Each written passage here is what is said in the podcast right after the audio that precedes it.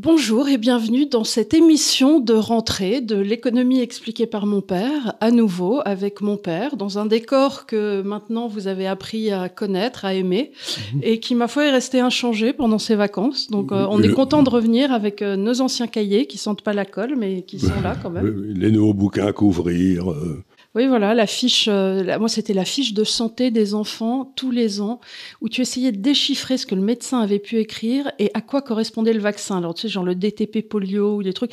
Et t'étais là, mais le Priorix, c'est quoi déjà le HP Parce que ça a des noms en plus, donc tu es obligé d'aller voir c'est quoi le nom du truc. Enfin, c'était euh, épique. Voilà. Alors, pour cette rentrée économique, cette émission va être une sorte de, retour sur événement, puisqu'on vous a laissé tout seul comme des grands pendant tout l'été. J'espère que vous n'êtes pas coupé les cheveux avec des ciseaux à ongles ou ceux de votre petit frère. Voilà. Donc la rentrée économique de Charles Gave. Alors on va, euh, j'ai décidé qu'on allait parler de trois sujets. Donc le premier va être la France et euh, on va vous faire un petit rapport d'un indice que Charles avait calculé l'an dernier qui s'appelle l'indice gilet jaune et qui est une sorte de mesure de l'inflation pour euh, les ménages les moins aisés. Et, et, on va essayer de regarder ensemble quel va être l'impact futur pour, euh, ben, on va dire, pour les Français moyens de la tranche. plutôt le dernier tiers, quoi. Plutôt le dernier tiers. Ceux qui sont dans une situation qui est pas facile et dont on va montrer que ben, l'inflation dans les pays, dans les produits indispensables, qui sont la nourriture, l'énergie et le loyer, a été beaucoup plus forte que l'inflation normale, telle qu'elle est calculée par les indices. Donc ça, ça sera le sujet 1. Le sujet 2, on va vous parler de la Chine parce qu'il ne vous aura pas vous n'aurez pas manqué de voir que cet été, il s'est passé pas mal de choses. Mmh. Euh, Charles vous euh, parle, connaît bien la Chine, puisque GAFCAL a des bureaux à Pékin et a été un des premiers à, proposer des études un peu sérieuses justement sur euh, l'avenir que pouvait être la Chine. Et donc, on va essayer de faire un petit point là-dessus. Mmh. Et enfin, dans la même mouvance, j'ai envie de dire, les BRICS. Euh, ça, il se passe des trucs euh, qui vont tout à fait, dans, qui vont dans le sens de ce qu'on disait depuis un certain temps. De ce qu'on disait depuis un certain temps, sachant que là, il y a une augmentation des prix du pétrole. Euh, certains disent qu'en conséquence, également, il, ça aurait un impact sur les taux directeurs aussi bien sur l'inflation. Sur l'inflation. Et donc, et donc, CQFD, on se retrouve un petit peu dans, euh, dans ce que tu avais prédit et ce que tu avais annoncé. Donc, hélas. hélas. Victor Hugo, hélas. Toutefois, revenons euh, donc dans cette première partie. Euh, vous avez sûrement vu les membres du gouvernement, Bruno Le Maire en tête, se féliciter des résultats économiques de notre pays mhm. pour nous dire qu'on avait réussi à non seulement combattre l'inflation. Euh, alors, je ne sais pas comment ils arrivent avec les indices de, de l'INC à, Il, y a, il, y a, beaucoup de créativité. Là, oui. oui, il y a énormément de créativité parce qu'ils arrivent à nous expliquer qu'on serait sur une inflation à 3,5, 4, 5 alors, que, alors que le, système statistique de l'Europe dit qu'on est plutôt à 5,5, 6. Donc euh, il y a une différence pour une fois entre l'INSEE et le, voilà. Et euh, l'autre chose euh, aussi assez intéressante, c'est qu'ils sont capables de nous expliquer qu'ils contiennent la dette. Or, on sait qu'il y a eu euh, un accroissement de plus de 7 milliards depuis que Macron est au pouvoir et qu'aujourd'hui, on, est, on vient de passer le seuil de 3000 100 milliards de dettes, encore une fois sans compter le hors bilan. Donc alors là, on serait dans des. Euh, donc si vous si vous regardez une courbe de, de, de la dette, ça fait comme ça euh, sous Sarko, ça monte un peu sous Hollande, et depuis Macron, ça fait comme ça. C'est une hausse perpétuelle euh, et, qui a beaucoup qui a beaucoup accéléré. Qui a beaucoup énormément accéléré. Donc on est ça nous rend extrêmement fragiles sur les marchés parce que avec des taux qui remontent, il faut pouvoir rembourser ne serait-ce que les taux sur, euh, euh, de remboursement sur, la dette. surtout, ce qui se passe, c'est que si vous avez une dette, alors bon, c'est un sujet qui est compliqué, mais euh, vous, vous avez 100 euros de dette, mettons, ou 1000 euros de dette avec votre banque, et si vous n'avez pas fixé le taux, il y a deux ans, le taux était à 1,5%. Oui, bien sûr. Ben maintenant, il est à 5%. Donc, boum, ça vous coûte beaucoup plus cher. Quoi. Ça vous coûte. Et ben pour l'État, c'est pareil. Ils avaient 3 000 milliards de dettes. Le taux était à zéro, donc ça leur coûtait pas cher à faire tourner. Hmm. Mais à partir du moment où on se retrouve à 4 ou à 5, ça change tout. Donc, Ça veut dire qu'aujourd'hui, on assiste à un phénomène que les, économistes appellent le crowding out, c'est-à-dire euh, vous évincez les autres. Le, le poids de l'État dans l'économie monte, il a besoin d'emprunter de plus en plus pour servir simplement les intérêts de la dette passée. Ça veut dire y aura de moins en moins d'argent pour euh, l'éducation, la défense. Euh, donc, on voit très bien qu'on arrive dans un ce dont je parle depuis un moment, dans un scénario de paupérisation rapide de la France à partir de maintenant. Alors justement, revenons sur euh, ce calcul que tu as fait et qui va normalement s'afficher sur vos écrans, qui s'appelle l'indice gilet jaune. Alors, L'indice gilet jaune, c'est quelque chose que tu avais sorti il y a deux ans dans un premier article. Gilet jaune, oui, il y a deux trois ans, oui. Il y a deux trois ans, et tu l'avais calculé aussi dans un article pour les Américains. Pour les Américains, j'avais appelé ça l'indice Walmart pour les Américains. Voilà.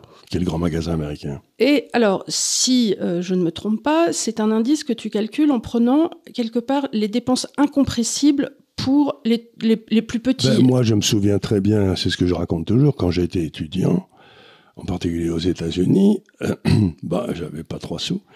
Et donc, euh, le peu d'argent que je gagnais, il y avait un tiers à peu près pour euh, l'énergie, c'est-à-dire le transport, prendre ma voiture pour aller à l'université ou des trucs comme ça. Bon, ça fallait mettre et te chauffer Et me chauffer. Il y avait le loyer mmh. et il y avait la bouffe. Et donc, j'ai remarqué dans ma vie, mais je crois que ça a été fait par d'autres économistes, que plus tu es bas dans l'échelle sociale, plus, moins tu gagnes d'argent en quelque sorte, plus ces trois dépenses sont importantes. Bah, bien sûr. Et, et ce sont les seuls, pratiquement. Il est certain que plus tu es bas dans l'échelle sociale, moins tu as potentiellement un budget Sephora. Ben voilà, le budget Sephora, il n'est pas terrible. Il n'est pas terrible. Alors, donc, je vais dans le... Ce que j'ai fait, c'est que j'étais dans l'indice tel qu'il est calculé par l'INSEE. Et il y a des sous-indices. Donc tu as un sous-indice loyer, un sous-indice énergie, un sous-indice euh, alimentaire. Mhm. Donc, je prends ces trois indices et je dis, ben, je vais, je vais calculer l'histoire de cet indice, un tiers, un tiers, un tiers. Donc, j'exclus tout ce qui n'est pas ces trois choses-là. Et vous voyez ça, ce qui apparaît donc en, sur ce graphique qui apparaît maintenant. Ben, la ligne rouge, c'est cet indice. Et la ligne bleue qui est en dessous, c'est le revenu moyen des Français nominal. Moyen. C'est-à-dire que c'est mieux que, c'est mieux que mes gars que je mesure. Mais j'ai pas, j'ai mhm. pas le dernier tiers. Hein. sinon, j'aurais pris le dernier tiers. Et, en dessous, en noir, c'est le rapport entre les deux. Donc vous voyez que depuis à peu près l'arrivée de l'euro, mettons de, 2000-2002 par là, euh, ben, euh, le niveau de vie moyen des Français, euh, la, capacité d'achat des Français de ces trois produits ou services hein, a baissé d'un bon 10%. C'est-à-dire que l'euro dont on nous expliquait qu'il allait nous nous augmenter notre niveau de vie, il nous a amené quand même à une baisse de 10% de notre, de notre revenu moyen. Et vous voyez aussi que, par exemple, en 2012, quand euh, Sarko cherchait à être réélu, ben, on s'était pété la gueule de 2009, la crise financière à 2012, mhm. et qu'évidemment, vous n'avez pas envie de voter pour un gars où vous vous retrouvez qui a fait baisser votre revenu moyen de 7,5%. Et, Même si on le formalise pas, les gens se rendent compte. Ils disent, mais je vais beaucoup, je vais beaucoup, je vais beaucoup moins bien qu'il y a 10 ans. Donc instinctivement, vous ne refaites pas la même chose parce que vous n'êtes pas idiot. Voilà. La seule chose, c'est que là, on a, on a réélu Macron simplement parce que ben, les élections ont été complètement manipulées, etc. On nous a sorti. Euh... vous voyez ce que je veux dire, c'est que normalement, ça, il y a une sanction électorale et cette fois-ci, on l'a pas eu. Mais... Oui, alors après, il y a eu le Covid et puis euh, euh, avec Macron, on le sait, il y a une instrumentalisation absolument incroyable des médias, euh, dans la création. Dans les deux cas d'ailleurs, pour la première et la deuxième élection. Pour la première et pour la deuxième. Et euh, ben je. Avec tout ce qui se passe avec Bernard Arnault et ainsi de suite en ce moment, euh, on, on, est obligé de se dire qu'il y a quand même euh, une, collusion. Enfin, il y a, tout à fait. Une collusion avec une certaine classe dirigeante, ça paraît de plus en plus. Alors, si vous calculez l'évolution, normalement, ils vous disent l'inflation est à 4, 5, mettons 4,5, 5 en France. Mais si vous prenez l'évolution de la ligne rouge que j'ai pas fait ici, mais que j'ai fait quand même, que je montre pas, ben la ligne rouge, ces produits sont en hausse de 8, 8,5%. Donc, ça veut dire que les gens pauvres, comme toujours, quand il y a inflation, c'est pour ça que ça me rend fou cette histoire, c'est quand il y a de l'inflation, c'est toujours les plus pauvres qui désinguent le plus. Bah, évidemment, oui. C'est parce que c'est ces trois pays, ces trois produits-là qui montent le plus, et c'est toujours eux qui en prennent plein la tête pour pas un rond. Et, et j'avais fait des articles il y a trois ans en disant la politique qu'on suit amène automatiquement à un appauvrissement des plus pauvres, ce qui n'est pas acceptable. C'est-à-dire, si on rentre dans une période difficile, il n'est pas normal que ce soit les plus défavorisés d'entre nous qui en prennent le plus plein la gueule. C'est pas normal. Donc j'avais poussé des cris. Je, je renvoie aux articles que j'ai écrits à l'époque. Mais il me semble que quand même, on voit maintenant que ce que je disais, c'est-à-dire que l'inflation dans les trois produits essentiels est beaucoup plus forte que par- qu'ailleurs, et que c'est donc les gens, et donc logiquement, on devrait avoir, si la, la- la précédente aux fortes hausses, c'était l'arrivée des gilets jaunes, vous voyez, quand c'était en 2018, 17, 18, 2018, oui. mais l'écart n'était pas énorme. Non, non. Mais là, l'écart est en train de devenir gigantesque. Donc ça veut dire que normalement, on pourrait avoir une explosion sociale extraordinairement forte parce que je ne sais pas si vous avez vu les grands articles qui ont été dans toute la presse aujourd'hui sur le euh, rédigés par le patron de Carrefour. Le patron de Carrefour, il n'arrête pas de dire, il se passe ce qu'il appelle une déconsommation, comme j'en ai commandé à Carrefour, on n'en a jamais vu dans son Bah, histoire. hier, il y avait un article, euh, je crois, du Secours populaire qui disait que de plus en plus, les gens se privent d'un repas. C'est-à-dire, ils ne font pas trois repas par jour. euh, ils en font deux. Ils vont se priver de déjeuner ou ils vont pas dîner ou prendre une boisson chaude. Euh, Et je pense que ça va tendre vers ça et donc vers un écrasement de la consommation.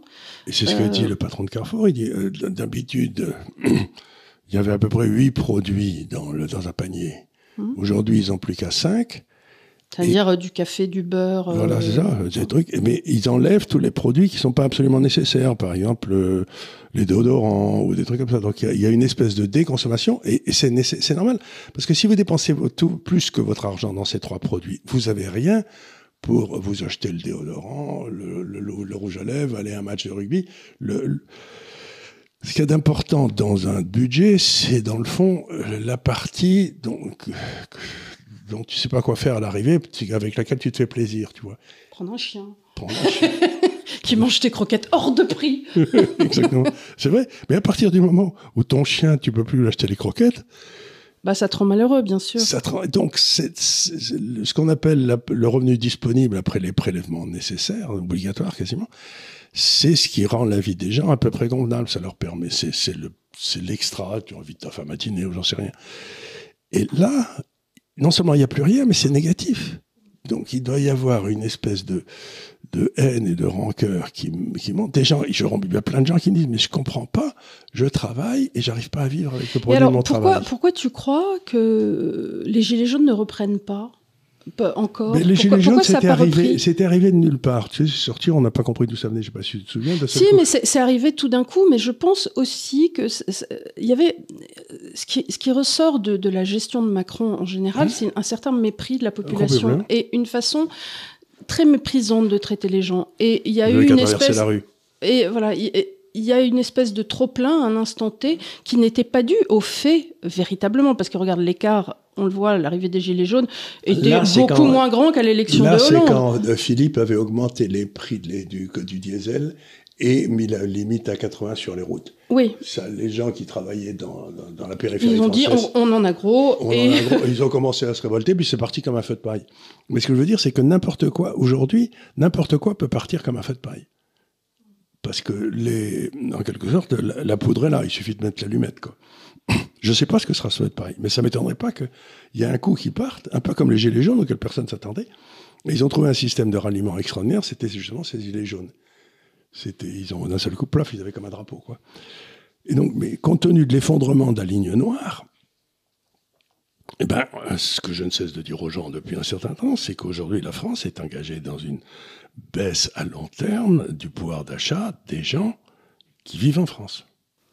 Alors, certaines personnes euh, disent Ah, mais c'est très bien, si on arrête de consommer, on va arrêter de consommer chinois et ça sera une façon de, de réorienter notre, euh, notre consommation. Je ne pense pas que les gens qui dépensent de l'énergie, de la bouffe et, et, euh, beaucoup chinois, tu vois. Ouais, non. Peut-être le téléphone, mais. Bah, euh, quand tu es en bas, non, tu as pas. Euh... Je sais pas si tu t'achètes un Apple à 1000 euros. Hein. Non, je pense pas. Donc, euh, je pense pas qu'il y ait beaucoup d'acheteurs d'un 1000 Apple dans les gars. Oui, oui. Donc, Donc je sais pas. Et encore une fois, tu trouves tous ces gens qui trouvent que c'est très bien que dans le fond, les petits gens prennent plein la gueule, que tu sais, c'est ce que disait un général français qui s'appelle le général Bazaine.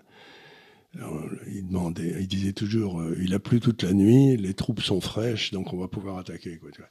Il y a des gens qui trouvent très bien que les, que dans le fond, les gens restent dehors quand il pleut toute la nuit. Lui, je suis persuadé, je suis que le général Bazaine, il restait probablement à bien à l'abri, bien au chaud pendant la nuit, mais euh, que les troupes soient trouvé que c'était lui, c'était très bien, ça, ça, ça les, ça les, ben, je, trouve que, je trouve qu'il y a toute cette espèce de bourgeoisie de gouvernement qui trouve que, dans le fond, ces gens sont encore trop payés. Il y a une espèce de mépris pour les petites gens qui se défoncent pour essayer de vivre normalement, d'élever une famille, de travailler, et qui voudraient que leur travail leur permette de vivre. Et ben, leur permet, travail leur permet plus de vivre. C'est quand même extraordinaire. Non, mais quand tu regardes euh, en ce moment les évolutions sociales, il est certain que euh, aujourd'hui, même la gauche, quelque part, est, d'une certaine façon méprisante du méprisante. peuple. Parce que. Euh, on les appelle les beaufs. Euh, c'est des gens qui sont. Euh, qu'est-ce que c'est? Pareil, on l'a bien vu dans cette histoire de la chanson de Sardou. Là, Exactement, j'allais y venir. J'allais y venir parce que ce qu'il y a de drôle dans cette histoire, bon, c'est pas, c'est un épiphénomène, mais c'est que bon, cette fille que je connaissais même pas, qui est évidemment vote à gauche et évidemment comme tout ce monde de France Culture, France Inter, euh, interminable, euh, ne, ne, ne, réfléchit pas plus loin à véritablement ce qu'est la science politique et ce que sont les partis. elle a aucune culture. Elle a aucune culture, mais ça se fait de dire que Sardou est plouc. Et pourquoi? Parce que Sardou est un chanteur populaire. Alors, et parce qu'il chante la France. Et alors, ce qui est drôle, c'est qu'elle se, elle, elle, elle, rationalise le truc en disant, oui, euh, c'est d'extrême droite. Alors, ça passe, effectivement, on met ça dans les... Mais c'est pas du tout d'extrême droite, c'est un chanteur de concierge.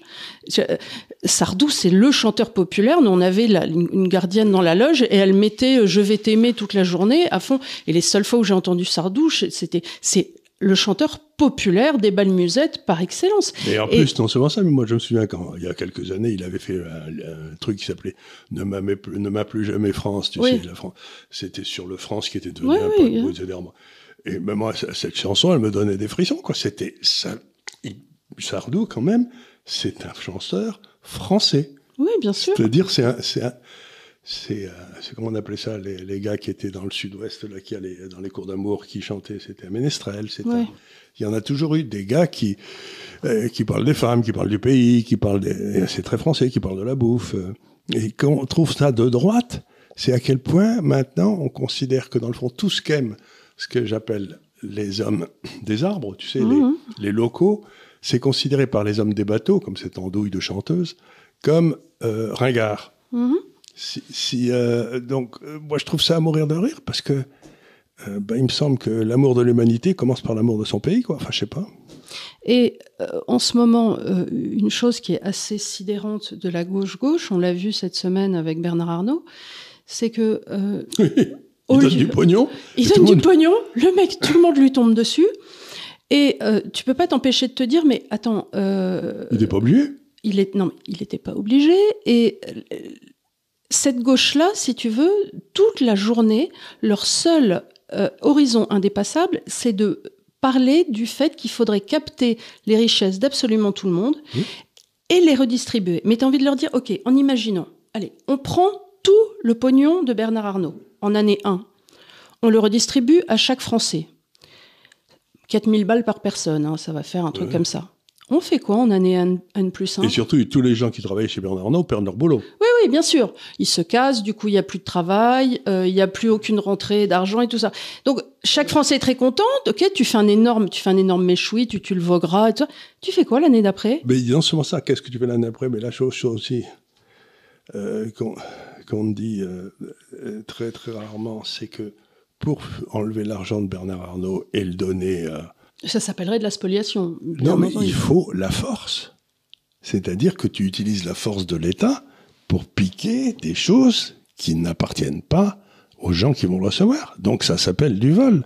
Donc ce que recommande Mélenchon, c'est d'utiliser la force de l'État pour commettre des vols.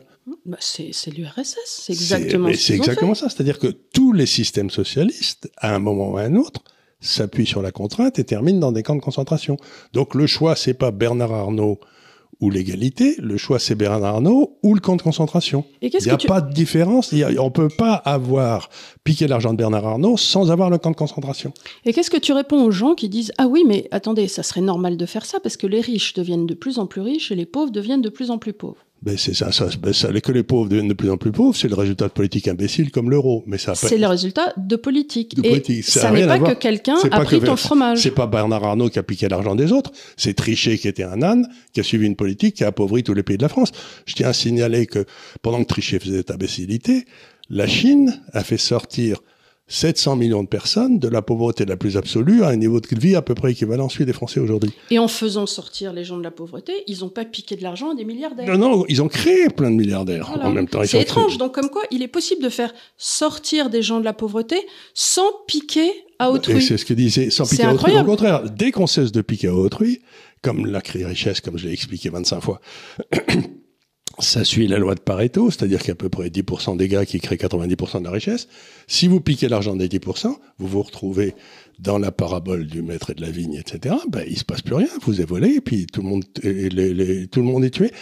Encore une fois, euh, euh, quand vous êtes dans la vie, la totalité des phénomènes sociaux sont distribués d'après la loi de Pareto. Par exemple, si des gars commencent à jouer au tennis, il y, en, a 10% qui vont devenir euh, ce qu'on appelle troisième série. C'est-à-dire qu'en général, ils courent comme des lapins, ils ont un coup. Et puis, euh, de ces 10%, il y en a 10% qui vont devenir seconde série, c'est-à-dire qu'ils savent à peu près tout faire, qui jouent à peu près bien. Et puis, de ces 10% qui sont en seconde série, il y en a à peu près 10% qui vont arriver en première série, mais ça fait que 10 mecs. tu vois ce que je veux dire? Et donc, si tu dis, c'est pas juste, tout le monde devrait être en première série, ben non c'est vrai dans les affaires, il y a des gars qui sont doués. Je sais pas si les gens se souviennent, mais il y a un film merveilleux qui s'appelait autrefois sur Mozart, qui est sur Mozart. Euh, bah, c'était Wolfgang Amadeus Mozart avec, euh, avec Salieri. Amadeus. Amadeus. Et eh ben, euh, Mozart était un crétin, mais il avait du génie. Salieri, il avait du talent. Et si vous voulez qu'on y fasse, si moi j'ai joué au tennis contre des gars qui étaient donc en première série et tout, j'aurais pu jouer 10 heures par jour, j'aurais jamais réussi à faire ce qu'ils faisaient. Eh ben oui, il faut accepter qu'il y a des gens différents et qu'il y a des capacités différentes. Et il faut pas embêter ceux qui ont trouvé l'endroit où ils ont leur capacité. Il faut essayer soit de chercher là où moi je suis le meilleur et où je serai dans les 10% les meilleurs. C'est ça une vie. C'est pas de jalouser ceux qui ont été les meilleurs à gagner du pognon. Mais si tu es le meilleur, je sais pas, à, jouer au trinquet ou à n'importe quelle autre connerie, ben, tu fais ça. Donc le but, c'est de chercher là où tu es dans les 10% les meilleurs et pas d'aller chercher l'État pour aller voler un gars, parce que ça, c'est l'œuvre du diable. Alors, essayons de, round up mhm. ce, qu'on vient de, de, mettre à plat, c'est-à-dire que, bon, là quand même... La note euh, commence à être présentée. Ce que ça veut dire, c'est que tu vois cette espèce de grande baisse qui commence de la ligne droite qui baisse comme ça, là, la, ligne noire, la, noire, la mhm. noire qui baisse. Eh ben, c'est ce que je ne cesse de dire, c'est-à-dire que maintenant, on a une baisse structurelle du niveau de vie en France, à force de taper sur les gens qui créent de la richesse et de les faire partir de France. Et je voudrais ajouter aussi quelque chose, parce que c'est très important ça. Cette ligne est très importante parce qu'elle explique les méfaits. Et je voudrais ajouter ça, c'est que on a même fait un dossier dessus sur la désindustrialisation de la France. On a fait un dossier pour expliquer comment il n'y avait plus rien. Mais j'ai réfléchi après coup. Et j'ai été voir la cote en France. Vous savez, l'endroit où les valeurs cotées existent. Les valeurs en bourse, quoi. Et vous avez plein de très grandes valeurs industrielles. Vous avez Air Liquide, vous avez Schneider, vous avez Legrand, vous avez Total, vous avez euh, Imeris, vous avez au moins une dizaine de très grandes valeurs industrielles. C'est-à-dire que la France a une énorme capacité industrielle qu'elle exerce en dehors de France. C'est-à-dire la question que devraient se poser les Français, c'est pourquoi alors que nous avons, par exemple, dans la côte en Angleterre, tu n'as plus de valeurs industrielles. D'accord. Anglaise? Anglaise. Ils sont sortis de l'industrie. Mais nous, on n'est pas sortis de l'industrie. On a encore des tas de sociétés qui étaient. on a plein d'ingénieurs aussi. Et on a plein. Mais euh, justement, on avait les meilleurs ingénieurs du monde et on continue. Mais les sociétés françaises industrielles ont pris la décision de ne plus investir en France. Donc la question, c'est pas la désindustrialisation de la France, c'est pourquoi l'industrie n'est plus rentable en France. Tu vois, donc. Mais ça, comment veux-tu que l'industrie soit rentable avec les 35 heures, avec l'emmerdement patent qu'est le, droit du travail euh, les, Tous les trucs qu'on avec les, et les, changements tout le temps des réglementations, des lois qui sont pas pérennes. donc, euh, donc la réalité, c'est que des inspecteurs du travail qui viennent te pomper l'air toutes les cinq minutes. Voilà. Donc on a bâti un système en quelque sorte qui est fondamentalement hostile à l'industrie, alors qu'on était un pays qui aimait fondamentalement l'industrie. Et donc on a réussi à avoir ce paradoxe extraordinaire d'avoir une base industrielle extraordinaire, mais plus aucune base industrielle en France. c'est quand même, c'est pour, c'est pour simplement montrer la nocivité de l'appareil d'État dans la création, ils ont réussi à faire sortir l'industrie de France. Mais quand tu regardes, c'est exactement pareil. Quand tu regardes dans la Silicon Valley, tu te retrouves aussi avec la moitié de Français dans la création artistique. Euh, parce que euh, ils surperforment, mais ils sont obligés de s'exporter. Parce que dans le dessin animé, dans la création visuelle, dans tous ces métiers-là, les, gens partent à l'étranger parce qu'en France, ils savent qu'ils seront malheureux comme les pierres. Et voilà. Et il y a, y a par exemple, tiens, je, à Hong Kong aujourd'hui, il y a plus de Français qu'il n'y a de Britanniques. Hmm. C'est-à-dire que si tu veux dans des métiers d'import-export, te, te, dépatouiller tout seul, euh, vivre dans un pays où il n'y a pas de filet de sécurité, ben, euh, c'est plein de Français. Mais tu te souviens, c'est ce qu'avait dit Boris Johnson euh, quand il était arrivé chez Pleo. Il avait dit Moi qui suis le maire de, de, la, de la seconde ville française. exactement. Et c'est vrai qu'à Londres, il y a un nombre de, de ben, Français. toute la France, regarde, ici on a reçu souvent un Isla Genève, mais qui est un type au poil. Ben, ben, où il vit, lui, il vit à Londres. Beaucoup, beaucoup de, de, gens. Dès, dès que tu veux penser indépendamment, ben, moi, quand je suis arrivé à Londres, je répète toujours, mais quand je suis arrivé à Londres, j'ai découvert un truc stupéfiant, c'est qu'en France, tout ce qui n'était pas euh, euh, interdit était autorisé. Hein. Et quand je suis arrivé à Londres, on m'a expliqué que tout ce qui n'était pas interdit, euh, tout ce qui n'était pas autorisé, était, on pouvait le faire. Donc, c'était. Donc, les Anglais, quand j'arrive à Londres, j'ai l'impression que je respire à nouveau. Mm. Je suis libre. Tandis qu'ici en France, dès que je veux faire quelque chose, on me dit Ah, mais non, c'est euh, pas permis. Mais je leur dis C'est interdit ou pas? Ah, ben non, mais c'est pas permis, donc vous pouvez pas le faire. Comment ça? Ben oui, donc si j'attends attendre que ce soit permis pour qu'on le fasse, j'attendrai toujours. Hmm. Donc, euh, on pense quand même que euh, cet hiver, ça va être. Euh, surtout si le prix du pétrole monte. Voilà, mais le prix du pétrole monte. il est passé de 70 à 90. Donc euh, voilà, on va en parler dans une troisième partie avec les BRICS, mais force est de constater mmh. qu'il y a quand même une mainmise à 80% des BRICS sur, sur le pétrole. Donc bienvenue dans un nouveau jeu avec des nouveaux intervenants avec lesquels il va falloir discuter. Et encore une fois, on n'a pas forcément toutes les cartes en main. Donc, euh, c'est le cas de le dire. Donc, euh, voilà, ça, ça va être très amusant. Et euh, bon, bah, on va voir quel. quel Alors, d'où ça va partir, je ne sais pas très bien. Qu'est-ce que tu penses de l'immobilier? Est-ce que tu penses que l'immobilier va s'effondrer très vite ou que ça prend un peu plus de temps? Mais ça a commencé à s'effondrer. Il y a beaucoup moins de transactions, là, je C'est toujours, comme ça que ça se passe. Si tu veux, moi, bon, je vais avoir 80 ans, youpi. Euh, j'ai toujours eu l'immobilier. D'abord, il y a un ralentissement. Non, mais ce qui se passe, c'est que il faut vendre quand trop tôt. Si tu attends pour vendre, à ce moment-là, euh, au plus haut, le plus haut se caractérise par le fait que bon, on reste là-haut, mais plus personne n'achète, plus personne ne vend. Donc toi, si tu veux vendre, tu peux pas parce qu'il n'y a plus de marché. Et puis la baisse se passe dans un dans une absence de marché totale. C'est-à-dire qu'il y a les vendeurs forcés qui, qui vendent, euh, donc c'est les banques, c'est les banques qui vont rechercher l'appartement, qui le vendent à n'importe quel mhm. prix, quoi. Et bah, donc je crois qu'on arrive dans cette phase. Surtout que les gens euh, dans l'immobilier récent ont fait pas mal de, de, de spilling parce qu'ils se sont largement endettés pour faire qui du Airbnb, ah euh, voilà, donc etc. Voilà. Et des appartements pour les retourner. Il y a un phénomène qui m'a inquiété, c'est qu'il y a donc une grande société allemande extraordinairement endettée dans l'immobilier, qui a des immobiliers d'appartements en particulier, mais des bureaux et tout, et qui a fait une augmentation de capital. Et il y avait une banque qui marchait, c'est normal. Et euh, la Banque centrale de Corée, il y avait 600 millions d'euros qui devaient venir de Corée, des banques coréennes, pour souscrire à cette euh, augmentation de capital. Et la Banque centrale de Corée a interdit. Peut-être qu'elle ne voulait pas avoir d'actifs qui sortent de. Euh, non, la Corée, ils n'ont pas de problème. Ils n'ont pas de problème de compte, de compte courant. Ils ont des réserves d'échange à n'en plus finir. Mais la Banque centrale de Corée s'est peut-être dit l'immobilier en Europe. Ouais, c'est pas un. C'est peut-être pas une bonne chose. Donc, c'est extraordinaire d'avoir une banque centrale interdire d'aller investir dans l'immobilier d'un pays ami, l'Allemagne. oui, dans quelque chose de tangible, d'autant. Oui, mais le fait que ce soit tangible, ça ne veut pas dire que ça, ça vaille quelque chose. Hein. Oui, on, l'a vu avec BlackRock. on l'a vu avec. Voilà, donc il y en a des choses. Hein. Donc voilà, c'est. L'immobilier, pour moi, euh, bah maintenant, les gens, s'ils veulent, euh, s'ils ont leur niveau. Imagine que tu sois pas dans cette catégorie mais que tu sois un petit peu au-dessus et que tu aies un appartement ici ou là, euh, que tu loues, euh, bah, si tu veux maintenir ton niveau de vie dans une période de baisse du niveau structurel, tu vas vendre tes actifs. Mhm. Donc il va y avoir de plus en plus de vendeurs d'actifs qui vont simplement pour maintenir le niveau de vie. Quoi. C'est, hein. La bourgeoisie française a tenu sur les achats qu'ont fait les grands-parents, mais maintenant, euh, il y a un moment où... Oui. Donc oui, je crois que l'immobilier, ben, je, je, prétends, je continue à dire ce que j'ai dit, ben, euh, il faut en avoir si vous devez habiter dedans, mais sinon, c'est pas trop la peine. D'accord.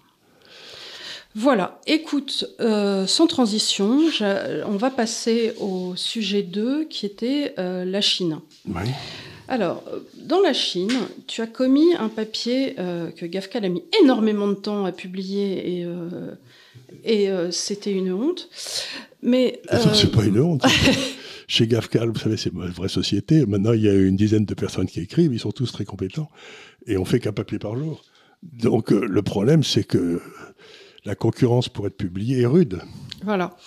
Alors, euh, j'avais pris le parti de traduire le, dit article et qui disait en substance que, euh, alors, on va bien scinder au début que tu avais, toi, pour euh, ce qui te concerne, euh, parler de, des obligations chinoises, des obligations d'État chinoises. Voilà, ça j'ai recommandé, je continue. Ça, voilà, elles se portent très bien, on a les graphiques à disposition, je les ai mis sur euh, Internet, donc sur, sur On a fait beaucoup, beaucoup mieux qu'avec les obligations françaises. On a gagné un peu d'argent avec les obligations françaises, on a perdu tout ce Et comparé à des obligations allemandes ou des obligations US, elles ont fait mieux aussi. Donc si vous comparez les trois obligations d'État, aucun doute, l'obligation chinoise, était chinoise était la meilleure.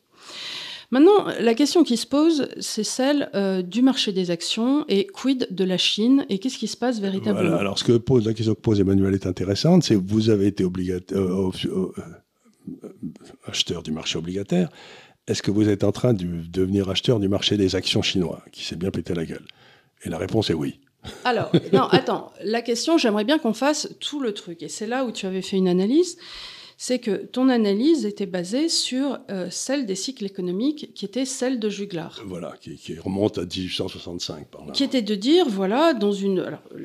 L'analyse de, Juglar, c'était de, dire, voilà, dans un cycle économique, et ça peut s'appliquer à l'histoire, puisque c'est ce que fait aussi un peu Philippe Fabry euh, dans Historianum. Voilà, bon.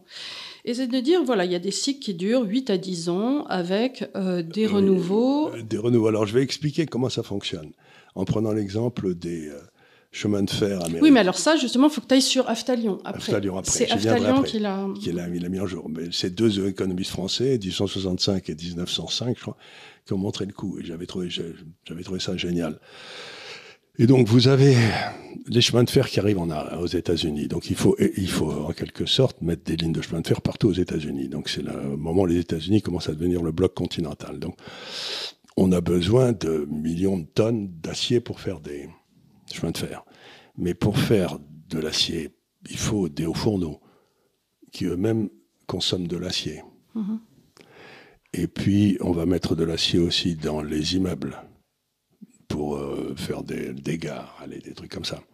Donc, de 1852, mettons la guerre de sécession à peu près, jusqu'à 1973, tu as 20 ans, où il y a une espèce de boom extraordinaire de la demande de, chemin de fer qui mène à un boom encore plus extraordinaire de la demande d'acier. Il y a un effet multiplicateur, hein, puisqu'il faut faire... Et ce qui se passe, c'est qu'en 1973, tous les chemins de fer sont bâtis, hein, il n'y a plus rien à bâtir, et du coup, la demande d'acier s'écroule. Et on a une dépression énorme. Mais ça ne veut pas dire que les gens cessent de voyager sur les chemins de fer. Au contraire, ça continue. La croissance sur les chemins de fer continue, mais c'est le, le, truc de l'acier. Or, c'est exactement ce qui s'est passé dans le système économique chinois de 1860 à 1980 à peu près. Il n'y a eu aucun, aucune construction de, immobilière. Parce que c'était bon, les années monstrueuses de la Chine. Et puis là, ils sont passés de quasiment zéro à 20 millions de logements par an. ce qui est beaucoup. Mais euh, ils sont passés à 2, à 3, à 4, à 5, à 10, à 15, à 20. Donc il fallait du ciment, de l'acier, etc. T'as vu, il y a une otarie qui, qui prospère. Qui, prospère ils, ils, sont passés de, de, Donc comme ça, ils ont monté graduellement. Et puis il y a à peu près 4-5 ans, bah, maintenant ils continuent à faire 20 millions de logements par an, ce qui est très bien, mais ça monte plus. Et donc les gens qui avaient, qui avaient bâti toute leur capacité de production, ils avaient été montés à 22, 23, 24 millions de, en 10 ans, ça va continuer à monter. Parce que si quelque chose monte pendant 25 ans, tu penses bien que tout le monde tire la droite et dit ça sera l'année la prochaine. Sauf que mmh. ça a été là, quoi. Ça a été... Et donc, toute l'activité de construction, d'investissement était en surcapacité. Et dont les banques sont chopées parce qu'elles ont prêté les particuliers ont chopé parce qu'ils ont euh, en acheté 3-4 appartements en un bon temps alors qu'ils n'auraient pas dû. Les, euh, les, les, promoteurs immobiliers sautent. Donc tu as une énorme surcapacité dans ce secteur qui est un secteur très important. Qu'est-ce qui se passe à ce moment-là? Ben, Il se passe que comme il y a la demande d'argent d'investissement qui baisse, les taux d'intérêt baissent. Oui. Et c'est pour ça que je recommandais les obligations euh, chinoises. C'était en me disant, bon, les taux d'intérêt vont baisser, on va gagner de l'argent. Puis au bout de 5-10 ans, les taux d'intérêt ont tellement baissé que tu commences à trouver tous les autres secteurs qui étaient là, qui commencent à avoir des taux d'intérêt en dessous de leur rentabilité. Oui. Donc, tu te retrouves dans une système. C'est-à-dire que tu as des taux d'intérêt qui ont baissé à 1, et, tu vas avoir une rentabilité normale à 3, bah, sinon ça ne sert à rien de se lever le matin. Et, voilà, et donc tu te dis, ben, donc ce qui se passe aujourd'hui la Chine, la Chine, il y a quelque chose de très intéressant qui se passe? Il y a le gros secteur de croissance des 20 dernières années qui est en train de tirer vers le bas, mais on est à la fin de ce cycle. De ce cycle. Et l'autre, les taux d'intérêt sont maintenant suffisamment bas pour que les autres secteurs se développent. Et donc, je me dis, à condition de ne pas acheter dans les secteurs qui continuent à être pourris, donc euh, lié à l'immobilier ou euh, à des marchés parallèles de croissance. Voilà. Il y a des tas d'endroits en Chine, si on est un bon analyste financier, où on doit pouvoir trouver des tas de sociétés qui ont des rentabilités supérieures au coût du capital qui a été entraîné par, en le bas par cette chute de la, de la croissance. Donc il faut trouver le prochain L'Oréal chinois. Voilà, il faut trouver les, euh, donc ça va probablement être dans la consommation. Oui. Et donc il faut acheter les L'Oréal, les, ben, il y a déjà Alibaba, il y a déjà Unilever. Voilà, voilà. Et donc ce que j'essaie d'expliquer aux gens, c'est que et alors il y a tous les crétins, Dieu sait qu'il y en a, mon Dieu euh, keynésien qui explique qu'il faut que l'économie chinoise... Rende-gorge Non, pas, pas soit rende-gorge, ça c'est les, les, super crétins, mais il faut que l'économie chinoise euh, soit stimulée. Ah bah oui, il faut la chatouiller. Il faut pour qu'elle reprenne naturellement. Mais moi je leur dis, mais on n'a pas besoin de la chatouiller les mecs. Et, ce qui est marrant, c'est que les, les, le gouvernement chinois n'a pas du tout envie de stimuler. Parce à quoi ça sert de bâtir des logements qui seront occupés par personne. Tu vois ce que je veux dire? Mais d'ailleurs, les, Chinois, et vous l'aviez vu avec le bureau de Pékin, avaient anticipé. La, Banque centrale chinoise avait complètement anticipé ce qui s'est passé. Absolument, elle, avait mis, elle avait mis, je sais plus comment s'appelait le Golden, je sais pas quoi. Oui, ils avaient fait. Euh, ils, avaient, ils avaient tout bien prévu. Ils avaient tout bien prévu. Ils avaient pris des mesures. Donc, euh, est-ce que je vais essayer de dire aux gens ici, c'est attendez une seconde. Si vous avez une période de croissance très forte comme ça, ça ne peut pas être géré. Voilà, Belt and Road. Belt and Road, mais si vous avez une croissance très forte comme l'immobilier en Chine, on ne peut pas la gérer. Tu vois, on va automatiquement, à l'arrivée, avoir une surcapacité. Ce mhm. C'est pas possible de la gérer. Donc, les gens vous disent le capitalisme, ça marche pas. Mais le capitalisme, c'est ce qui permet de passer de 0 à 20 millions de maisons. Et à la fin, enfin ben, on a bâti une surcapacité dans les maisons, c'est embêtant, ben maintenant on va essayer de la réduire. Donc le cycle, ça fait partie de la vie. Si tu tu peux pas avoir une croissance qui est régulière comme ça, tu auras automatiquement des booms, des buzz, des booms. Et si tu empêches le buzz de se produire, à ce moment-là, tu crées de l'inflation et tu crées et, tu crées, tu envoies de l'argent dans des mauvais secteurs et la croissance économique baisse et tout le monde devient pauvre. C'est ce qu'on fait en France. Mm-hmm. La ligne noire, encore une fois, c'est parce qu'on a fait ça depuis des années. Les Chinois, et alors c'est d'amour de rire parce que tu écoutes tous les économistes anglo-saxons, ils disent il faut que la Chine stimule, et les Chinois ils disent non, ce qu'ils ont fait. Alors, ce qu'ils ont fait. Ils essayent de stimuler les pays d'à côté. Ce euh, qu'ils ont fait euh, en Chine, le gouvernement, ils ont recapitalisé les banques pour que les banques les plus faibles puissent être fermées de manière calme mais ordonnée. Ils ont lancé l'initiative Belt and Road, qui était une initiative afin d'aider les pays émergents à développer leur infrastructure. C'est-à-dire, ils ont dit voilà, nous, on en a trop. Est-ce que vous en voulez un peu? Voilà, on, vous le fait faire, on vous le fait pas cher. et tant qu'à faire, vous le payez en renminbi, tu vois. c'est tant qu'à faire. tant qu'à faire, on va vous prêter de l'argent pour que vous bâtissiez des ponts, des routes. Et puis on va faire commerce entre nous en RMB et on va vous envoyer notre, notre cuivre qu'on a de trop et puis le béton qu'on a de trop. Voilà, voilà. Bah, euh, C'est pas complètement pas con. complètement con. C'est pas complètement- Tu Non, vois, t'as fait un, euh, il te reste des trucs, tu Et vas le aujourd'hui, il faut du quand même savoir, c'est que euh, le système Belt and Road en Chine maintenant, dans, ce, dans tous les gens qui ont signé, les exportations dans la zone Belt and Road sont maintenant au supérieur aux exportations que la Chine fait sur le reste du monde. Oui. C'est-à-dire, les gens m'ont expliqué pendant des années, Belt and Road, ça marche pas, ça marche pas. Je disais, oui, parce que je suis très, je, suis- je suis très fatigué, tu sais. Quand, quand par hasard, tu connais un peu l'histoire de l'économie et l'histoire de la pensée économique au 19e, où il y a eu des esprits puissants comme Juglar, comme Aftalion, etc., et que tu te retrouves avec les crétineries ke- keynésiennes euh, de, de, de, de bas de étage, Piketty. de, de Piketty et compagnie, il y a des moments où tu te dis, mais mon Dieu, comment se fait-il que les économistes soient devenus aussi bêtes en aussi peu de temps C'est un des... Parce que autrefois, il y avait des gens qui étaient quand même, même surtout en France, il y avait une école économique française qui était d'une qualité tout à fait Ouais, extraordinaire. Je et maintenant, il n'y a plus rien. l'économétrie, mais euh, Oui, c'est parce qu'ils ont. C'est à partir du moment où ils ont pu faire des calculs. Je crois qu'ils ont, ils ont essayé de remplacer la réflexion par le calcul. C'est. euh, je crois que la, la mort de l'économie, c'était l'invention du PC.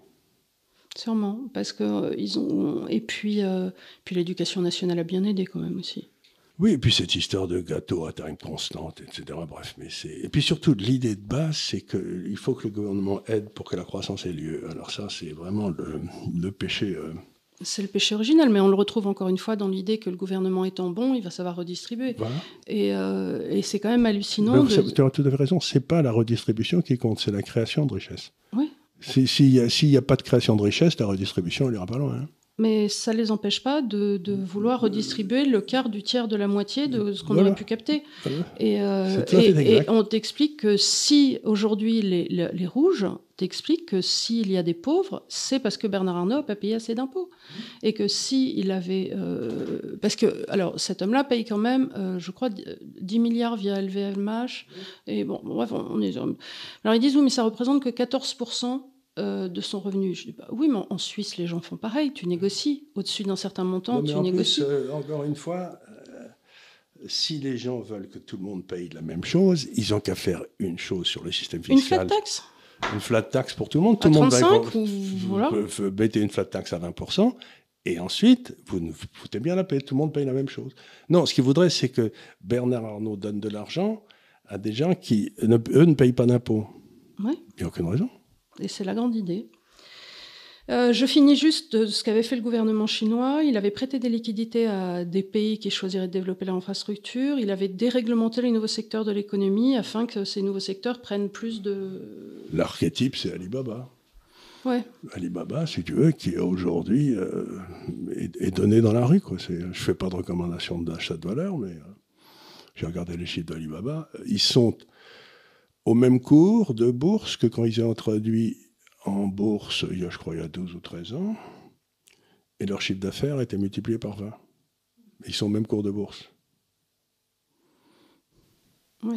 c'est... Tu vois, c'est pas une recommandation, mais Non, non, mais... euh, Il y a des trucs. Je veux dire, c'est qu'aujourd'hui, en Chine et au Japon, il y a des affaires qui sont à vendre pour moins que le cash qu'elles ont dans leur bouquin, quoi. Donc euh, avec une rentabilité du capital qui est... C'est euh, tout à fait suffisant. Donc pourquoi je vais m'embêter à aller acheter Amazon ou. euh, Tu vois ce que je veux dire? Mhm. pour, pour moi, c'est que le but, le, le go- le but du financier, c'est d'envoyer le capital vers les endroits où la rentabilité marginale des capitales est supérieure au coût du capital. Voilà, c'est tout. Donc bah, je dis, bah, là maintenant, vous en avez quand même pas mal. Alors qu'avant, je ne les trouvais pas en Asie. Donc je ne recommandais pas les actions. Non, Mais maintenant, c'est en train Mais non parce que les taux d'intérêt étaient Était encore hauts. trop Et puis il y avait Et- cette crise qu'il fallait liquider, ça prenait Ah. du temps. Mais maintenant, je dis la crise est liquidée, et c'est le moment où le, le- le- le- The Economist à Londres fait sa, plus- fait sa première sur le- l'écroulement du modèle chinois. Ah bah, tous- les économistes de plateau euh, t'expliquent que la Chine est en train de mourir. hein. Ça, ça, ils se rengorgent. Je, euh, engorge, mais je leur dis, euh, bon, ben, on verra, une fois de plus, verra. hein, on verra. On verra. Ouais. Moi, j'aimerais bien que les, économistes de plateau montrent leur portefeuille. Parce que moi, je le montre, hein, il existe, le portefeuille. il se débrouille pas si mal. Ils se débrouillent pas si mal. Alors, euh, on va enchaîner, euh, là pour le coup, il y a une transition sur les BRICS. Euh, et donc, alors, ce qui est arrivé quand même hier, j'ai vu donc cette hausse hallucinante quand même des prix du pétrole et le fait que, c'est ce que disait Nicolas Meillan sur Twitter, que ça leur permette d'une certaine façon de négocier les taux directeurs euh, de ah la ben, BCE et. Euh, non, euh, c'est-à-dire que ce qui se passe, c'est très intéressant parce que là, on est en train d'assister à un basculement historique. pendant très longtemps, on achetait les matières premières chez eux et on leur donnait en échange des petits bouts de papier colorié nos dettes. Hein. Ils étaient gentils de les prendre. Mais, mais s'ils ne les prenaient pas, si ils avaient les canons américains qui arrivaient. oui, oui, ça, ça, en a calmé plus d'un historiquement. il y en a un ou deux qui ont eu des espérances de vie assez courtes comme ce. Tu sais, il y avait ce sketch, il y en a qui ont essayé, ils ont eu des ennuis. Tu vois, c'était le tarif mi-couple. Bah, c'était un peu ça avec les Américains. Voilà. Il y en a qui ont essayé de pas jouer avec nous, ils ont eu des ennuis. Voilà, voilà. Et là, ce qui se passe, c'est que le dernier qui a essayé ben, à une échelle énorme, c'était la Russie. Et je ne sais pas si vous avez remarqué, depuis que la Russie a décidé de s'occuper de problèmes énergétiques, qui était quand même sa première exportation, euh, la Russie, euh, quelqu'un qui l'embête dans son arrière-cour, qui s'appelle l'Ukraine, ils ont une guerre, etc. Donc, ce qui s'est passé pour Kadhafi, ce qui s'est passé pour Saddam Hussein, on a essayé le même coup avec la Russie.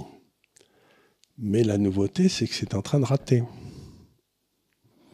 et que du coup, la Russie, la Chine, le Brésil, etc., ils sont en train de dire bon, cette histoire de, de donner des petits bouts de papier pendant que nous, on donne des vrais produits, mm. on va peut-être arrêter. Oui, ça nous a amusés.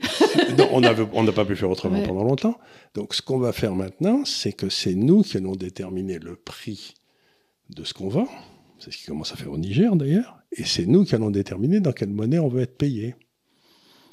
C'est-à-dire que d'un seul coup, nous, on se retrouve vraiment à poil.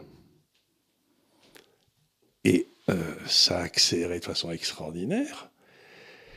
Et aujourd'hui, quand je fais, je regarde mes chiffres et tout, les États-Unis, la Grande-Bretagne, la France, euh, toute une série de pays comme ça, vivent très au-dessus de leurs moyens. Donc, ils réussissaient à vivre au-dessus de leurs moyens en vendant des bouts de papier à ces gens-là qui n'avaient pas le choix que de les acheter.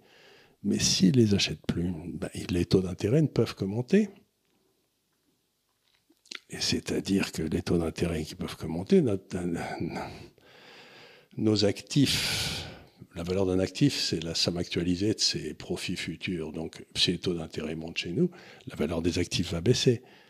Ce qui fait qu'eux, ils pourront les acheter pour pas cher. Mm-hmm. Donc, ce que j'essaie de dire, c'est qu'on a on est dans un renversement historique de ceux qui forçaient les autres à acheter, et maintenant, c'est eux qui sont capables de nous forcer à vendre. Tu vois ce que je veux dire? C'est plus, ce sera pas au même prix.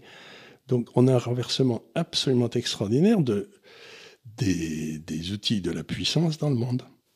Mais ça va. Euh, ça veut dire que nos niveaux de vie n'ont pas fini de baisser. Hein. Alors, indépendamment de ça, ça va. Alors, première, alors, première question où est notre diplomatie? Non, on n'en a pas, puisque on a. C'est là où on a été d'une imbécilité foudroyante en France c'est que quelque part, depuis De Gaulle en tout cas, on avait une espèce de diplomatie qui faisait que on gardait une, espèce de, connexion avec les pays des briques de l'époque. Mmh, oui. Et pour, certains anciens colonies. Euh. Pour, montrer qu'on était, euh, on comprenait ce qui, on les comprenait, etc. Mais avec Sarko, on a commencé à s'aligner complètement avec les États-Unis. Ça a été encore pire avec Hollande. Et maintenant, avec celui-ci, c'est grotesque. Donc aujourd'hui, dans tous ces pays, on n'est plus perçu comme la puissance intermédiaire qui aurait pu négocier entre les BRICS et les États-Unis. Qui était notre cas autrefois au Moyen-Orient. La France était euh, le, au table des négociations avec les Américains, avec les Anglais aussi. Avec les Anglais, les Anglais il y a longtemps qu'ils sont passés aux États-Unis, mais nous maintenant on est passé aux États-Unis, donc on ne sert plus à rien. Et, et, du coup, tous ces pays qui étaient euh, qui étaient attirés par ce, ce machin en disant je suis de la civilisation occidentale, mais je ne suis pas le pouvoir américain je suis indépendant. Je suis... Qui aurait pu être une aide pour la Chine, parce que quand vous avez fait cette interview remarquable avec Xavier Roffer et Hervé Juvin, que, qui marche très bien et qui a très bien marché, euh, il y a quand même le passé euh, de l'Angleterre vis-à-vis de la Chine, et donc des États-Unis aussi, qui ont forcé la vente de drogue, qui, qui, font que les Chinois n'oublient pas. Et c'est des pays avec qui ils ne veulent pas commercer. Ils n'ont pas confiance. Ils n'ont pas confiance a raison, puisqu'on les a. Parce que nous, on était, on, euh, on était sur écrit Les Misérables, etc. Il y a un côté euh, français qui était quand même de respecter la nation et de respecter l'autonomie des différents États. Mais là, on s'est complètement couché devant les États-Unis. On est devenu. Donc, ce qui se passe, c'est que ben, tous les pays en Afrique, par exemple, disent. Ben, si j'ai besoin de m'alléger à quelqu'un, je vais ou je vais directement aux États-Unis, ou je vais à la Russie, mais j'ai plus besoin la France, elle a, elle a, perdu toute crédibilité, ce type de D'où l'espèce d'emballement qu'on a constaté tout l'été de pays africains qui, les uns après les autres, nous font légèrement comprendre que, bah ouais. Euh, non, non, ils ont pas besoin de nous. Pas plus que ça, quoi. Pas plus que ça. Et ça va, et ça va, à mon avis. Et alors, euh, ce qui me fait penser. Je sais pas si ça va arriver, mais il y a des gens qui disent qu'au Sénégal, ça va pas bien non plus. Oui. Et alors, euh, il faut qu'on fasse cette émission sur le franc CFA. Je vais m'en occuper. Je vais le filer à, Léonard. Oui, parce que Léonard nous a rejoint. Donc désormais, je ne suis plus la seule salariée de l'Institut des Libertés avec le DAF. On a doublé, on a doublé le nombre de salariés. on a doublé, doublé le nombre des employés de l'Institut des Libertés. C'est vous dire si on est une valeur de croissance. Vous pouvez y aller, les gars. Donc voilà, désormais, il y aura aussi Léonard euh, pour m'aider. Parce que le, le, le, le, le, DAF, le DAF a pris beaucoup de poids pendant l'été. Il n'est pas salarié. Hein, Et euh, c'est un enfer pour lui. Et donc, euh, voilà, il faut qu'on fasse cette émission sur le français SFA parce que je, je, je pense que il ça. Il va sauter, celui-là, il va disparaître. Bah, oui, et comme donc ça serait un bon moment pour expliquer pourquoi ce truc monté par des inspecteurs des finances, euh, on n'y comprend rien et ça. Euh, non, mais surtout, j'ai été scandalisé parce que on voyait quand Bongo a sauté là. Bon, moi, je sais pas que j'ai une passion pour les bongos, là n'est pas la cause, mais il y avait des journalistes de France interminable, là ou je sais plus quoi, qui disaient et on a trouvé 7 milliards de de, de, francs de, en liquide. Genre, en liquide. Oh surprise Non, mais c'est pas ça. C'est que 7 milliards, avec c'était des anciens francs. Donc ça fait, ça faisait 200 000, 200 000 euros, tu vois. C'était là depuis Giscard? C'était là, non, mais c'est là depuis Giscard, je sais pas. Mais je veux dire, donc les types disaient 7 milliards, 8 milliards, on a trouvé ça, etc. mais c'était peanuts, c'était 200 000. Et ils présentaient ça comme si c'était, sans le dire, comme si c'était 2 euros. Pour déconsidérer le, gouvernement Bongo. Il te disait, tu vois, mais il te donnait pas la contre-valeur de ces, de ces milliards de francs J'avais, j'ai trouvé ça, mais honteux de la part d'un journaliste. Il est vrai que si ça représente 200 000 euros, pour un pays africain, avoir 200 000 euros en liquide, dans un coffre, euh, ça me paraît pas non plus. Non, mais tu, sais jamais si le système bancaire saute du jour au lendemain, s'il y a une panne d'électricité, ainsi de suite. Euh, tu peux avoir besoin. Surtout quand le franc CFA est plus ou moins contrôlé par euh, un autre pays, donc si tu veux avoir accès à lui, tu n'y as pas droit parce que. Ah, on connaît tous des gens qui ont qui ont peur des banques et qui ont de l'or et, pas mal de pépettes en liquide, et c'est le droit de chacun de, de conserver donc, donc euh, on avait une autonomie de la diplomatie, c'est ce qu'on appelle la diplomatie gaulliste. Et ce qu'il y a d'extraordinaire, c'est qu'il y a à peu près un an, l'incapable qui nous sert de président de la République a euh, littéralement euh, enfin, fermé le, Quai d'Orsay. On n'a plus de diplomates. Ils ont, ils ont fermé, ils ont fermé les, et, donc, et, si tu veux, là, on est quand même. on en voit les résultats aujourd'hui. Et on est quand même. On a traversé là un an et demi maintenant de, guerre, dans lequel la France a déversé euh, des millions, si ce n'est des milliards, donc. Et on est obligé de plisser les yeux pour se souvenir du nom de la ministre des Affaires étrangères. Des Affaires étrangères, qui est le colonna d'Istria, je crois. Non, c'est pas une, c'est une colonna, c'est pas une Distria. Non, une colonna. une colonna, colonna. Je crois colonna, c'est tout. C'est une. Mais Emmanuel a tout à fait raison. C'est quand même, moi, quand j'étais enfant. Elle vient d'avoir le Covid. oui, quand, j'étais jeune, mettons, euh, dans, les, dans les gouvernements de De Gaulle, de Pompidou, de Giscard, tout le monde connaissait le nom du ministre de l'Intérieur, du ministre des Affaires étrangères, du ministre des Armées. de l'éducation de facto. De, l'éducation. Il y avait quand même des, des personnalités qui étaient. Et aujourd'hui, j'ai demandé à des amis qui, sont, qui suivent la politique qui était le ministre des Affaires étrangères français personne ne savait.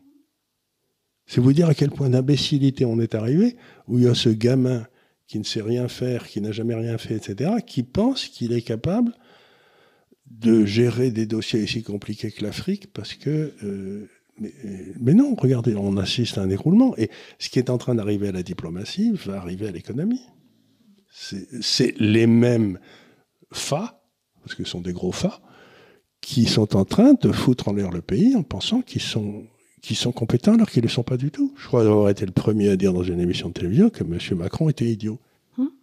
Et qui s'entourait de personnes plus bêtes que lui. Plus Comme euh, très souvent euh, les, gens, les idiots, qui en plus savent qu'ils sont. Tu vois, quelqu'un, quelqu'un comme De Gaulle, qui se disait je, je, je, suis un être exceptionnel parce qu'il le pensait. Hein. Tu sais, c'était l'histoire avec euh, je crois que mon général que vous êtes appelé un destin national. et il avait répondu je, je, le pense aussi. Je le pense aussi. Donc c'était c'était des gens, on peut dire, qui n'étaient pas empreints de modestie et qui étaient effectivement à tort ou à raison, mais en tout et cas. Et qui ont traversé une vie dans laquelle ils l'ont prouvé. À la, ils l'ont prouvé. Donc, euh, tout droit dans leurs bottes. Et à côté de ça, ils se disent, mais moi, je n'ai aucun problème, donc, à avoir Malraux à la culture, puisqu'ils se disent, mais moi, je suis ce qu'on fait de mieux, donc je vois pas pourquoi j'aurais peur de Malraux. Euh, et bah, ainsi, euh, tu t'entoures de personnes. Au, RUEF à l'économie. Au RUEF à l'économie, sans te dire que, voilà, tu prends les meilleurs et tu te dis, c'est formidable. Parce que toi-même, tu sais que tu es ce que tu es. Oui, mais voilà. Et, donc, donc, là, vraiment, on a un, peu. Je, je pense fondamentalement que Macron est un homme éminemment euh, incompétent, insignifiant, sans, sans, caractère, sans idée, sans... Et, et je trouve que c'est fou que notre système électoral l'ait amené deux fois au pouvoir. Euh, c'est-à-dire que la seule explication, c'est que le système électoral est manipulé. Parce que je ne crois pas une seconde que les Français, sans manipulation, auraient amené un type comme ça deux fois. J'arrive pas à le croire. Non, mais je... C'est contraire à tout ce que je crois. Je pense aussi que tout le monde a été manipulé, bien sûr. Bien sûr. On était manipulé de façon effroyable. Et donc, je me dis, mais on est aujourd'hui, le vrai problème que la France a, c'est que notre système politique a été capturé par des gens qui nous amènent des pantins. Et je ne sais pas très bien comment on va s'en sortir non plus. Mmh. Bon, on verra. Ben, il faut que chacun s'en rende compte petit à petit et vote en conséquence.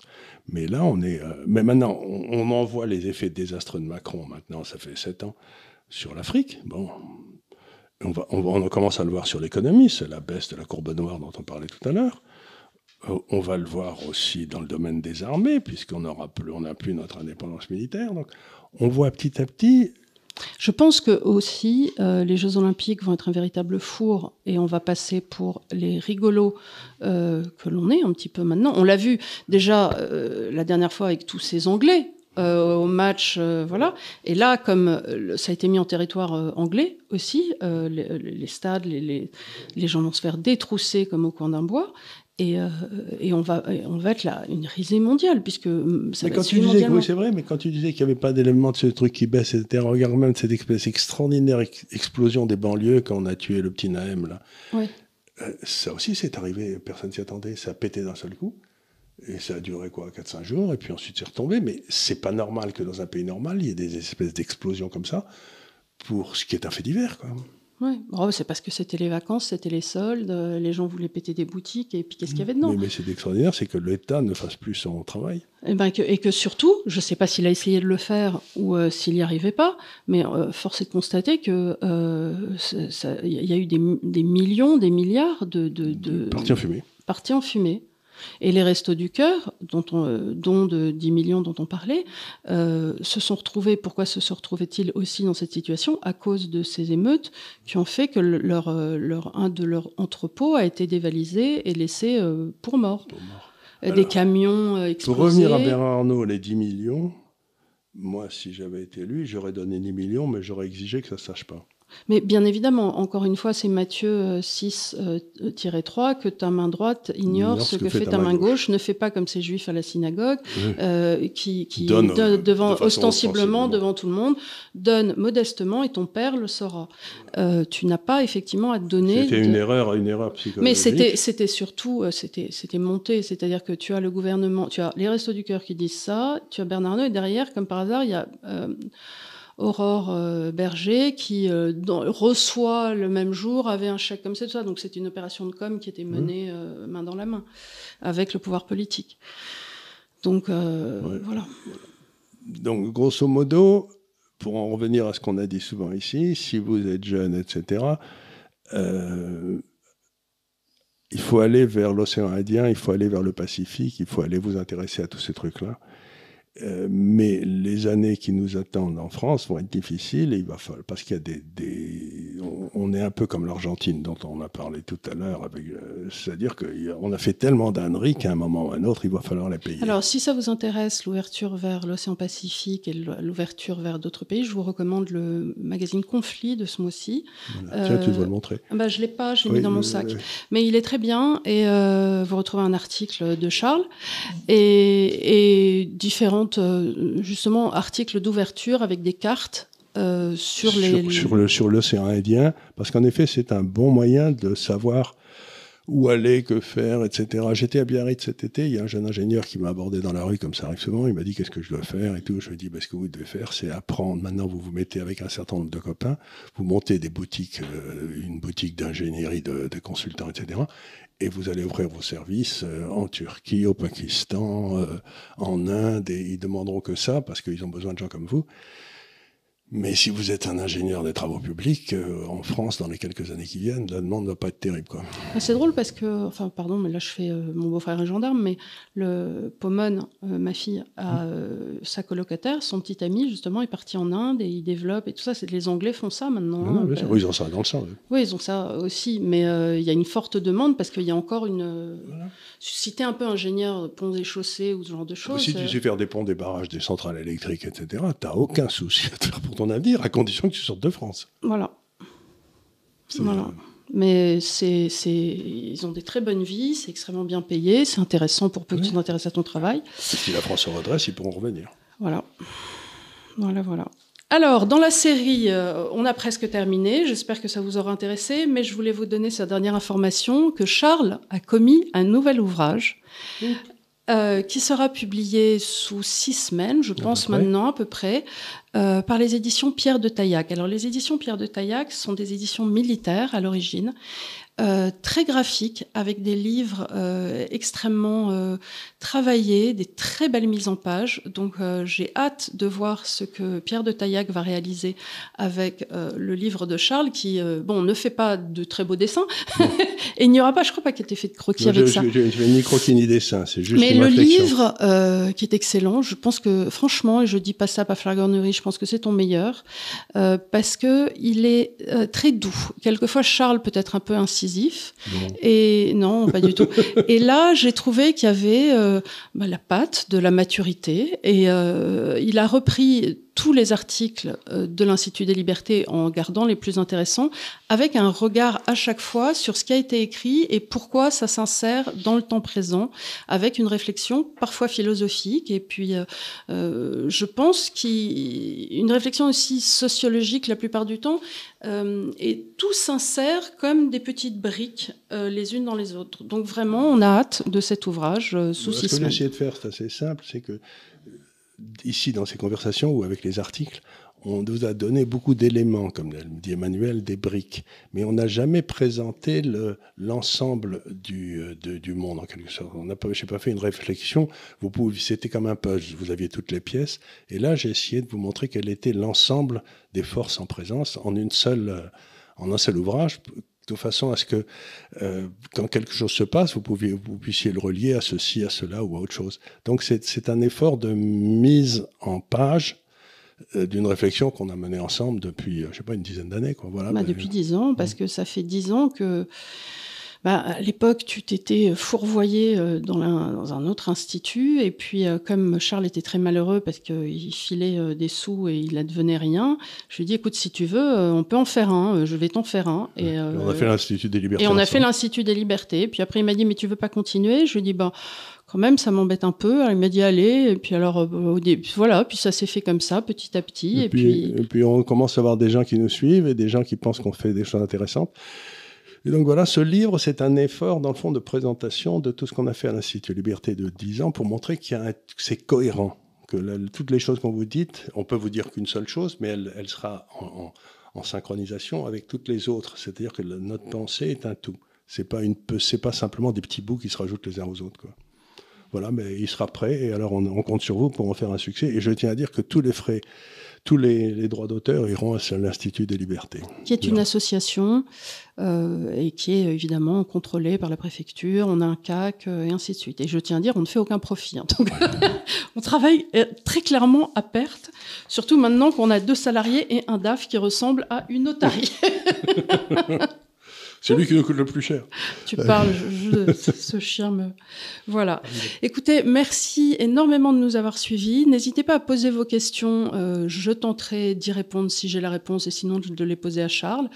Euh, je ne sais pas de quoi on parlera la semaine prochaine, mais on va trouver. Peut-être on fera une présentation. Ben, il sera pas prêt encore, une présentation du livre. Bah, je peux la faire. Non, on la fera quand, il sera bien en page et, que Pierre nous aura envoyé une... Qu'on pourra, commander, qu'on pourra le commander. Oui, voilà. Donc on va trouver un sujet d'ici la semaine prochaine. Ben, l'actualité primoire. Voilà. Et merci encore. Et vous nous avez beaucoup manqué. Pour ma part, je suis ravie de reprendre ces émissions. Merci. Merci beaucoup. À la semaine prochaine. Au revoir. Merci.